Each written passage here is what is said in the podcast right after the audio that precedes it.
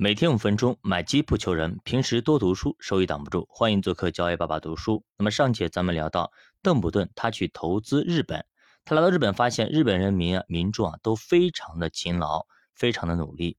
那么当时日本呢跟咱们中国是一模一样的，也是对于资本是管制的。你可以进来投资，但是你撤资的时候就非常的麻烦。那么同样跟俄罗斯也一样，你去投资没问题，但你钱出去。非常难。那么，约翰·邓普顿自己愿意承担这个风险，但是他的客户不愿意啊，对吧？邓普顿觉得日本在工业快速发展之后，那么肯定会开放金融的、开放贸易的。况且，日本未来必定是个出口大国，它的贸易结算需要它进一步开放市场。那么，邓普顿断定啊，当他赚了一大笔钱之后，那个时候金融就开放了，他的钱也就可以出去了。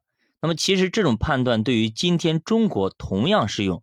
我们未来一定是个贸易大国，而且贸易大国的基础就是金融开放，这个方向是肯定的。后来呢，随着日本金融的逐渐开放，约翰·邓普顿呢，把他客户的资金也逐渐投入到了日本。日本当年的平均增长速度是百分之十，那当时美国什么情况呢？美国是百分之四，那日本的增长速度是美国的两倍多。而市盈率却比美国股票低了八成，当时日本股票市盈率平均只有四倍，那么这就有点奇怪了啊！当时大家也是瞎解释啊，比如说日本这个国家不稳定，缺乏信息透明度，而且股票市场不成熟，波动太大，再加上二战中美国和欧洲跟日本人有着深仇大恨，所以一般呢他们都不会去日本投资，他们也打心眼里看不上日本。这些都是日本市盈率低的主要原因，但是这些所谓的原因不过是解释现象罢了。到后来呢，你会发现，当时大家都相信日本与众不同，但是呢，事后过了几十年，你又发现天底下没有啥新鲜事。邓普顿这样的便宜货猎手就知道，这种偏见早晚会消除的。日本的资产价格早晚会跟世界持平的。那么现在放到我们这里。同样适用，我们中国 A 股和港股的水平早晚会跟世界接轨的，早晚估值会持平的。那么，邓普顿引用哲学家的一句话啊：面对生活，我们大步向前，但只有事后才能理解生活。这句话说出投资的真谛啊！错误的观念是一个陷阱，往往受到大多数人的拥怼，具有广泛的吸引力。那这个时候。群众的眼睛其实不是雪亮的，这个时候就成了乌合之众，他们藐视规律。那么咱们去想一想，那些一群搞传销的，那些存某些地方的 P2P 的那些人，对吧？那些就是存那些高息揽储的某些村镇银行的那些人，对吧？四百亿的资金就没了，这批人是不是就看了眼前的一些高利息、一些高收益、一些高利益的诱惑？导致一群人形成了群体意识，从而藐视了客观规律呢？他们就认为这个是合理的，他们把利润让给了我们，等等等等。他们不会去看，他们不会去想一些底层逻辑。那么，如果你跟大众的观念永远站在一起，那么你永远别想取得比大众更好的收益。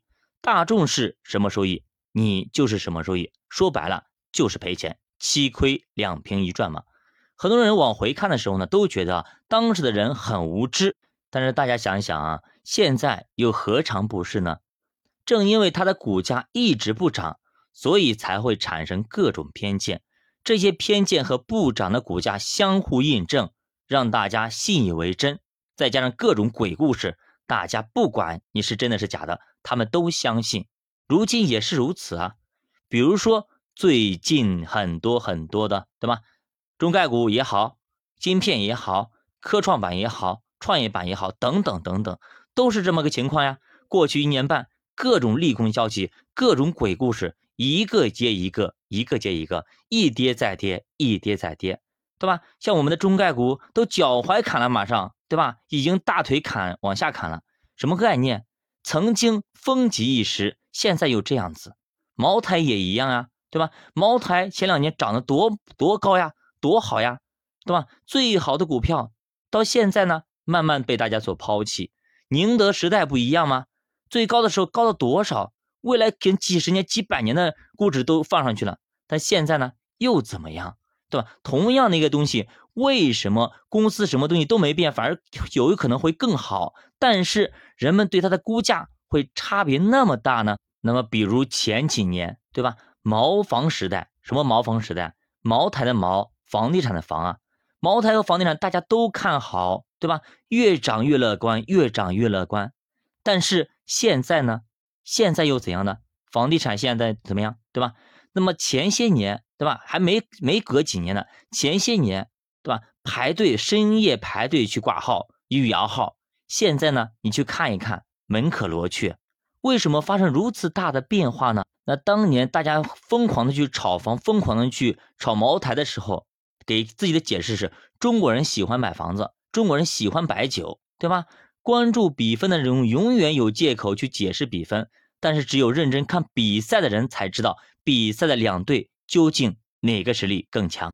所以说，你想要知道这场比赛哪个队更容易获胜，你要专心看比赛，而不是一直盯着计分牌看。教法读书陪你一起慢慢变富。如果大家对投资感兴趣，可以点击主播头像，关注主播细米团，跟主播一起探讨投资智慧。再见。